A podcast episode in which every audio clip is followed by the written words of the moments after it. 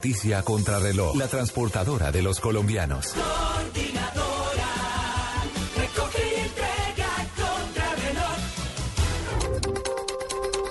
3 de la tarde, 30 minutos en Blue Radio. A pocas horas de que se dé el cierre oficial de campañas en Venezuela, los dos candidatos con más opciones, el presidente encargado Nicolás Maduro y el representante de la oposición Enrique Capriles Rabonsky, adelantan masivas manifestaciones de apoyo a sus candidaturas. Millones de venezolanos se han volcado a las calles de Caracas y de Acarigua, estado de Portuguesa, donde Maduro y Capriles respectivamente piden el apoyo del pueblo venezolano.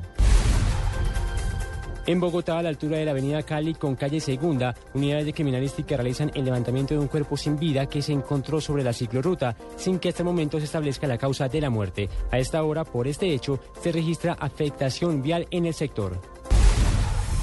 Un dominicano murió ahogado y dos venezolanos fueron detenidos cuando las autoridades antidrogas perseguían en el este del país centroamericano una embarcación que intentaba introducir un alijo de droga, al parecer proveniente de Venezuela.